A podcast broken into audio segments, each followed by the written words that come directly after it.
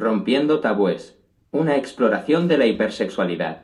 Bienvenidos, queridos oyentes, al episodio 39 de IDEIAS, el podcast de las ideas de la inteligencia artificial. Hoy emprenderemos un apasionante viaje a través del tiempo y la humanidad, explorando un fenómeno tan antiguo como fascinante, la hipersexualidad.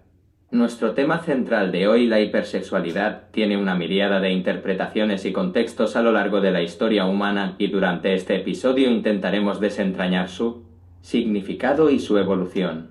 En muchos aspectos, es un espejo de las sociedades en las que se manifiesta y a través de su estudio. Podemos aprender no solo sobre las personas afectadas por la hipersexualidad, sino también sobre nosotros mismos nuestra cultura y nuestras actitudes hacia la sexualidad en general.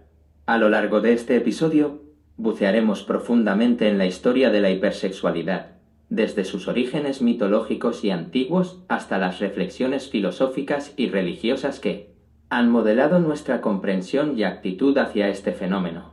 Examinaremos la hipersexualidad desde una perspectiva psicológica, para luego aventurarnos en lo que la medicina y la neurociencia nos han enseñado sobre ella. Pero eso no es todo, también discutiremos el papel emergente de la inteligencia artificial en la investigación sobre la hipersexualidad y exploraremos los desafíos inherentes a la medición y definición de este fenómeno. Nos enfrentamos a una tarea desafiante y, sin duda, también emocionante. La hipersexualidad, con sus múltiples facetas y matices, es un tema que puede suscitar debate, controversia y también comprensión. A través de este episodio, esperamos arrojar luz sobre este fenómeno y ayudar a nuestros oyentes a entenderlo desde una variedad de perspectivas, cada una de las cuales nos ofrece una visión única y valiosa.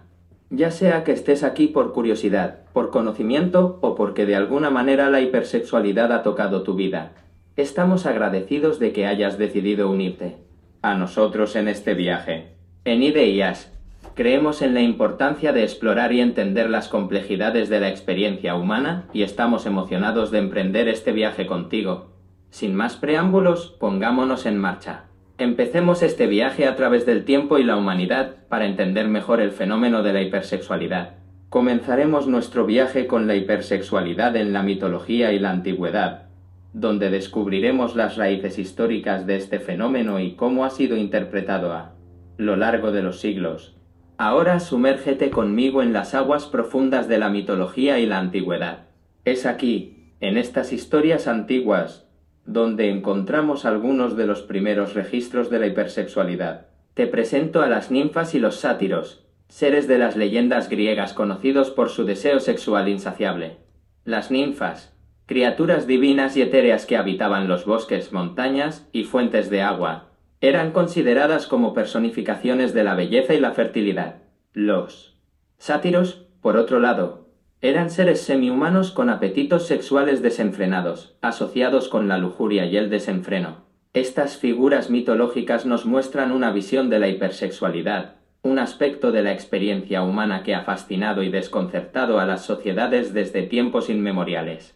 Pero la hipersexualidad no solo se encuentra en la mitología.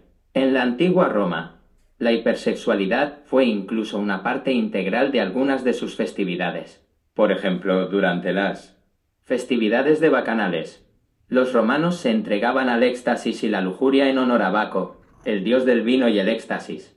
Pero, ¿qué nos dice esto sobre la forma en que estas sociedades antiguas veían la hipersexualidad? Es importante destacar que nuestras nociones modernas de la hipersexualidad como trastorno o enfermedad no existían en estas culturas. En lugar de eso, la hipersexualidad era vista de maneras más complejas, como una forma de conectarse con lo divino, de experimentar la vida en su máxima intensidad, o simplemente como una característica de ciertas criaturas mitológicas y divinidades. En la antigüedad, también vemos cómo diferentes sociedades y culturas respondían a la hipersexualidad de maneras diversas. Mientras que algunas celebraban y hasta veneraban estos comportamientos extremos, otras los castigaban o los veían con sospecha. Es fascinante observar cómo estas perspectivas antiguas sobre la hipersexualidad se mezclan y se entrelazan con las creencias y actitudes culturales, más amplias hacia la sexualidad y el comportamiento humano. Esta exploración nos da una valiosa perspectiva sobre cómo nuestra comprensión y nuestras actitudes hacia la hipersexualidad han evolucionado con el tiempo y cómo las influencias culturales y sociales pueden moldear nuestra visión de lo que es normal o aceptable. Así, en nuestra exploración de la hipersexualidad, debemos recordar que este fenómeno no es nuevo ni moderno. Es parte de la experiencia humana desde hace mucho tiempo, y las historias que hemos contado sobre él a lo largo de los siglos reflejan nuestras cambiantes actitudes y entendimientos sobre el sexo, el deseo y lo que significa ser humano. Pero la historia y la mitología son solo el principio. A medida que avanzamos en nuestra exploración de la hipersexualidad, nos adentraremos en la filosofía y la religión que nos ofrecerán otra lente a través de la cual ver y entender este fenómeno. Dejando atrás las brillantes aguas de la mitología y la antigüedad, nos adentramos ahora en el mundo abstracto de la filosofía y la religión. Aquí, las ideas y los pensamientos profundos forman las olas que moldean nuestras percepciones y entendimientos de fenómenos como la hipersexualidad. Comenzaremos con los filósofos de la antigua Grecia. Aquí encontramos a Platón, quien en su obra El banquete articula sus pensamientos sobre el amor y el deseo a través de discursos pronunciados por sus personajes. A través de personajes como Pausanias y Aristófanes, Platón explora la naturaleza del deseo sexual, lo que proporciona una visión temprana de cómo los filósofos antiguos veían la hipersexualidad. Pasando a la filosofía oriental, el Tantra, una rama del hinduismo y del budismo, adopta un enfoque más inclusivo hacia la sexualidad. En lugar de considerarla algo de lo que hay que huir, el Tantra ve la energía sexual como una fuerza vital poderosa que puede ser utilizada para alcanzar la iluminación espiritual. Pero, ¿cómo se relaciona esto con la hipersexualidad? Algunos pueden argumentar que la filosofía tántrica proporciona un espacio para explorar y aceptar deseos y comportamientos sexuales más intensos, siempre y cuando se hagan de manera consciente y respetuosa. Cuando nos movemos hacia las religiones abrahámicas, vemos una visión muy diferente de la sexualidad. En el cristianismo, el judaísmo y el islam, la sexualidad es vista a menudo como algo que debe ser controlado y limitado a ciertos contextos como el matrimonio el deseo sexual desenfrenado y, por extensión, la hipersexualidad es frecuentemente desaprobado y considerado pecaminoso. Pero incluso dentro de estas tradiciones encontramos una variedad de interpretaciones y actitudes hacia la sexualidad y la hipersexualidad. Por ejemplo, algunas corrientes del cristianismo hacen hincapié en la aceptación y la comprensión y buscan apoyar a las personas con hipersexualidad a través de la terapia y el asesoramiento en lugar de la condena, a medida que observamos cómo diferentes filosofías y religiones han interpretado la hipersexualidad. Es importante recordar que estas perspectivas no son universales ni estáticas. Cambian con el tiempo y varían de una cultura a otra y de una persona a otra. Esta diversidad de perspectivas filosóficas y religiosas es un recordatorio importante de que no hay una única verdad sobre la hipersexualidad. En lugar de ello, lo que tenemos son múltiples verdades, cada una de las cuales proporciona un ángulo diferente desde el cual ver y entender este fenómeno complejo y multifacético. A medida que continuamos con nuestra exploración de la hipersexualidad, nos sumergiremos en el mundo de la psicología. ¿Cómo se entiende y se estudia la hipersexualidad desde una perspectiva psicológica? ¿Cómo podemos diferenciar entre la hipersexualidad y una sexualidad saludable? Estas son algunas de las preguntas que abordaremos en nuestro próximo segmento, pero antes de hacerlo, debemos recordar que nuestras comprensiones de la hipersexualidad están profundamente arraigadas y moldeadas por nuestras creencias y actitudes filosóficas y religiosas. Continuando nuestro viaje, nos sumergimos ahora en las profundidades de la psicología y su visión de la hipersexualidad. A lo largo del siglo XX y hasta el siglo XXI, la psicología ha desempeñado un papel crucial en cómo entendemos y manejamos la hipersexualidad. Vamos a explorar esto en detalle. Comenzaremos en la era del psicoanálisis, con figuras como Sigmund Freud, quien sugirió que nuestra sexualidad es una fuerza primordial que impulsa muchos de nuestros comportamientos y pensamientos. Freud creía que una sexualidad desinhibida podría conducir a formas de neurosis, y aunque su enfoque se ha criticado y revisado con el tiempo, sentó las bases para la exploración de temas como la hipersexualidad. Más adelante, durante el siglo XX, los psicólogos comenzaron a estudiar la hipersexualidad desde una perspectiva más clínica. En 1980, el Manual Diagnóstico y Estadístico de los Trastornos Mentales DSM introdujo el concepto de trastorno de la excitación sexual persistente PSSD describiendo a personas que experimentan una excitación sexual no deseada y no provocada, que puede causar angustia significativa. Aquí es importante resaltar la distinción entre una sexualidad saludable y la hipersexualidad. La sexualidad saludable se caracteriza por la capacidad de experimentar y expresar el deseo sexual de una manera que es consensuada, mutuamente satisfactoria y libre de coerción. Por otro lado, la hipersexualidad se caracteriza por una frecuencia y una intensidad de deseos y comportamientos sexuales que interfieren con la capacidad del individuo para funcionar en su vida diaria. Sin embargo, la psicología moderna no ve la hipersexualidad simplemente como un desorden o una patología. También se considera que puede ser el resultado de una variedad de factores incluyendo experiencias traumáticas, desequilibrios químicos en el cerebro y factores socioculturales. Además, la hipersexualidad no es un estado permanente e inmutable, y puede ser gestionada con terapias y tratamientos adecuados. La terapia cognitivo-conductual, por ejemplo, ha demostrado ser eficaz en el tratamiento de la hipersexualidad. Esta forma de terapia se centra en ayudar a las personas a identificar y cambiar patrones de pensamiento y comportamiento destructivos y a desarrollar habilidades de afrontamiento saludables. Además, algunas formas de medicación, como los inhibidores selectivos de la recaptación de serotonina, también pueden ser útiles. Capital A. Medida que avanzamos, es crucial recordar que la hipersexualidad, como cualquier otra forma de comportamiento humano, se entiende mejor desde un enfoque multidimensional.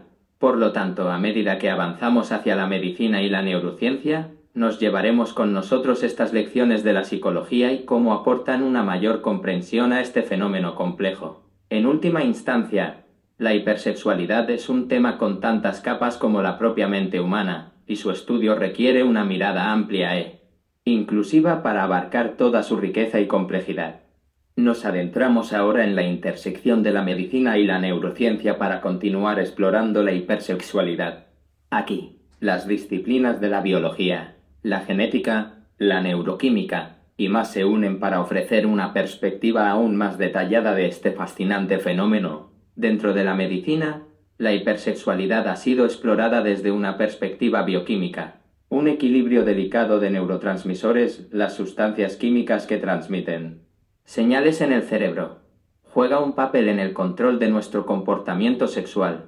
Por ejemplo, la dopamina, a menudo llamada la molécula de la recompensa, es fundamental en el deseo sexual.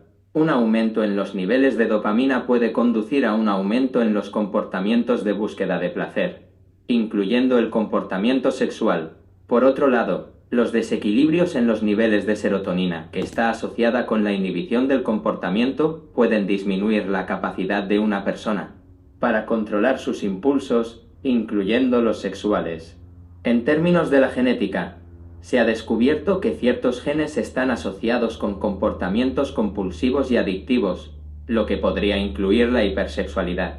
Sin embargo, esta es una área de investigación en constante desarrollo y se necesita más investigación para entender completamente el papel de la genética en la hipersexualidad.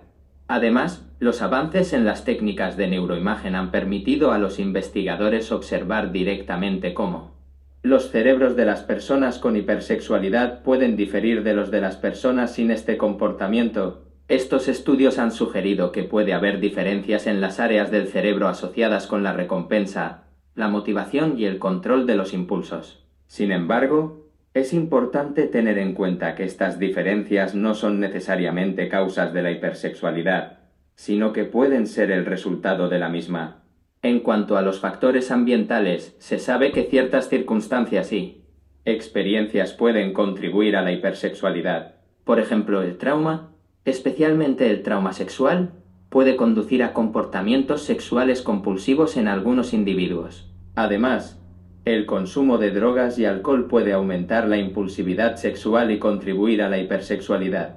Es importante entender que la hipersexualidad no es el resultado de un solo factor. En su lugar, es probable que sea el producto de una compleja interacción de influencias genéticas, neuroquímicas y ambientales. Por Lo tanto, el tratamiento y el manejo de la hipersexualidad también requieren un enfoque multifacético. A medida que la medicina y la neurociencia continúan avanzando, tenemos la esperanza de obtener una comprensión cada vez más precisa de la hipersexualidad. Sin embargo, hay desafíos inherentes a medir y definir este comportamiento, que abordaremos en nuestro próximo segmento. En esta continua exploración, también examinaremos el papel emergente de la inteligencia artificial en la investigación sobre la hipersexualidad, proporcionando herramientas y tecnologías para ayudar a las personas a manejar este comportamiento. El viaje hacia una mayor comprensión de la hipersexualidad es complejo, pero cada paso adelante nos acerca más a desentrañar sus misterios y ofrecer un apoyo efectivo a aquellos que lo necesitan. A medida que hemos avanzado en nuestro viaje por el tiempo, Hemos explorado diferentes perspectivas sobre la hipersexualidad, desde la mitología y la antigüedad, pasando por la filosofía y griega, la religión, hasta la psicología y la medicina moderna. Ahora nos adentraremos en el emocionante campo de la inteligencia artificial, IA, y cómo puede ayudarnos a entender aún más la hipersexualidad. La IA ha transformado nuestra forma de entender y manejar una variedad de cuestiones, desde el diagnóstico y el tratamiento de enfermedades hasta la comprensión de complejos patrones de comportamiento humano. En el caso de la hipersexualidad, la IA tiene un enorme potencial para ayudarnos a explorar y gestionar este comportamiento. Uno de los mayores retos de la investigación sobre hipersexualidad es la cantidad de datos que deben ser considerados. Hay datos biológicos, genéticos, químicos, psicológicos, sociológicos e incluso culturales. La IA con su capacidad para manejar y analizar enormes cantidades de datos, puede ayudarnos a entender la interacción de estos diferentes factores. Por ejemplo, los algoritmos de aprendizaje automático pueden ser utilizados para analizar grandes conjuntos de datos, buscando patrones y conexiones que podrían ser difíciles de detectar para los humanos. En el contexto de la hipersexualidad, esto podría significar la identificación de factores de riesgo o indicadores genéticos, la comprensión de cómo interactúan estos factores y la determinación de los mejores métodos de tratamiento basados en estos datos. Además, la IA también puede desempeñar un papel en el desarrollo de herramientas para gestionar la hipersexualidad. Aplicaciones basadas en IA podrían ser diseñadas para proporcionar apoyo terapéutico, ayudando a los individuos a entender y controlar su comportamiento sexual. Estas aplicaciones podrían incorporar técnicas de terapia cognitivo-conductual, por ejemplo, y estar personalizadas para las necesidades individuales del usuario. Estas posibilidades no son solo teóricas. Ya hay ejemplos de cómo la IA se está utilizando para comprender mejor y tratar los comportamientos sexuales. Por ejemplo, investigaciones recientes han utilizado técnicas de IA para identificar factores de riesgo para comportamientos sexuales de riesgo, y algunas aplicaciones de salud mental ya incluyen módulos específicos para ayudar a las personas a gestionar la hipersexualidad. Sin embargo, es importante reconocer que la IA no es una solución mágica. Hay desafíos que deben ser considerados y hay preocupaciones legítimas sobre temas como la privacidad y la ética. Como sociedad, debemos ser conscientes de estos desafíos y trabajar para abordarlos de manera responsable. Nuestro próximo segmento se centrará en estos desafíos, explorando los problemas inherentes a medir y definir la hipersexualidad. Mientras tanto, este recorrido por la aplicación de la IA en la comprensión de la hipersexualidad ilustra el poder de la tecnología para arrojar luz sobre los rincones más oscuros y menos comprendidos de la experiencia humana. Está claro que el futuro de nuestra comprensión de la hipersexualidad se verá moldeado en gran medida por los avances en la IA. Estén atentos para él. Próximo segmento, mientras seguimos desentrañando los misterios de la hipersexualidad. La hipersexualidad, como hemos discutido, es un tema complejo. Esta complejidad se ve aún más realzada cuando consideramos los desafíos inherentes a la medición y definición de este fenómeno. Abordaremos estos desafíos en nuestro séptimo segmento, intentando aclarar algunas de las dificultades que encontramos cuando intentamos comprender y analizar la hipersexualidad. Primero, tenemos el desafío de la subjetividad. La experiencia del deseo sexual es altamente subjetiva, variando enormemente de persona a persona. ¿Cómo medimos algo tan profundamente personal y único para cada individuo? ¿Cómo determinamos cuándo el deseo sexual se convierte en demasiado? La inteligencia artificial nos está ayudando a avanzar en este ámbito, recogiendo y analizando datos de una manera que respeta la privacidad y la individualidad de cada persona, pero los desafíos persisten. Además, debemos enfrentar la variabilidad intercultural. Diferentes. Culturas tienen diferentes normas y valores cuando se trata de la sexualidad, lo que puede complicar la medición y definición de la hipersexualidad. ¿Cómo distinguimos entre una cultura que simplemente tiene una actitud más abierta hacia el sexo y una verdadera prevalencia de la hipersexualidad? Por último, pero no menos importante, nos enfrentamos a los posibles sesgos en la investigación. Como en cualquier campo, la investigación sobre la hipersexualidad puede verse influenciada por los prejuicios y supuestos del investigador. Además, la estigmatización y la falta de comprensión sobre el tema pueden resultar en una representación sesgada de la hipersexualidad en la literatura científica. Estos desafíos no son insuperables, pero requieren un enfoque consciente y reflexivo. Como hemos discutido a lo largo de este episodio, la inteligencia artificial puede ofrecer herramientas valiosas para superar estos desafíos, desde el análisis de grandes conjuntos de datos hasta la creación de tecnologías que, ayudan a las personas a gestionar su comportamiento. En la próxima y última sección de este episodio, reflexionaremos sobre lo que hemos aprendido hasta ahora y lo que el futuro puede depararnos en nuestra comprensión de la hipersexualidad. Ahora que hemos recorrido este fascinante viaje por la historia, la mitología, la filosofía, la psicología, la medicina, la neurociencia y la inteligencia artificial, estamos listos para enfrentar la última etapa de este episodio. Llegamos a la conclusión donde reflexionaremos sobre lo que hemos aprendido y, de manera más importante, miraremos hacia el futuro de nuestra comprensión de la hipersexualidad. Durante este episodio, hemos explorado la hipersexualidad desde una variedad de perspectivas. Hemos examinado su presencia en las antiguas mitologías y en las primeras culturas humanas. Hemos considerado su interpretación a través de lentes filosóficas y religiosas y cómo estas perspectivas han moldeado nuestra comprensión y actitud hacia la hipersexualidad. Hemos hablado de su tratamiento en la psicología y los desafíos asociados con su definición y medición. Hemos analizado cómo la medicina y la neurociencia han aportado una comprensión más matizada, arrojando luz sobre la neuroquímica, la genética y los factores ambientales.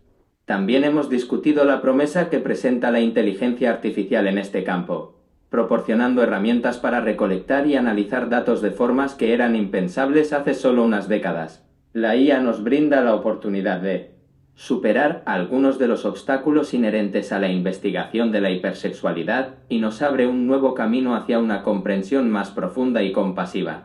Al mirar hacia el futuro, vemos un horizonte lleno de posibilidades. La ciencia y la tecnología continuarán evolucionando y con ellas nuestra comprensión de la hipersexualidad. Con suerte, estas innovaciones nos ayudarán a combatir los estigmas y a proporcionar un mejor apoyo a quienes luchan con la hipersexualidad.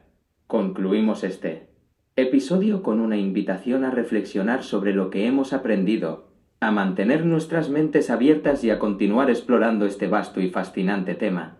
Gracias por acompañarnos en este viaje. Y si te ha gustado este episodio, te invitamos a apoyarnos en Patreon y a suscribirte a nuestro canal de YouTube, Spotify y a todas nuestras plataformas de podcast. Tu apoyo nos ayuda a continuar produciendo contenido de calidad y a explorar las intersecciones de la inteligencia artificial con todos los aspectos de nuestras vidas y sociedades. Gracias por estar con nosotros en IDEAS, el podcast de las ideas de la inteligencia artificial. Hasta el próximo episodio, mantén tu curiosidad encendida y nunca dejes de explorar. Hasta la próxima.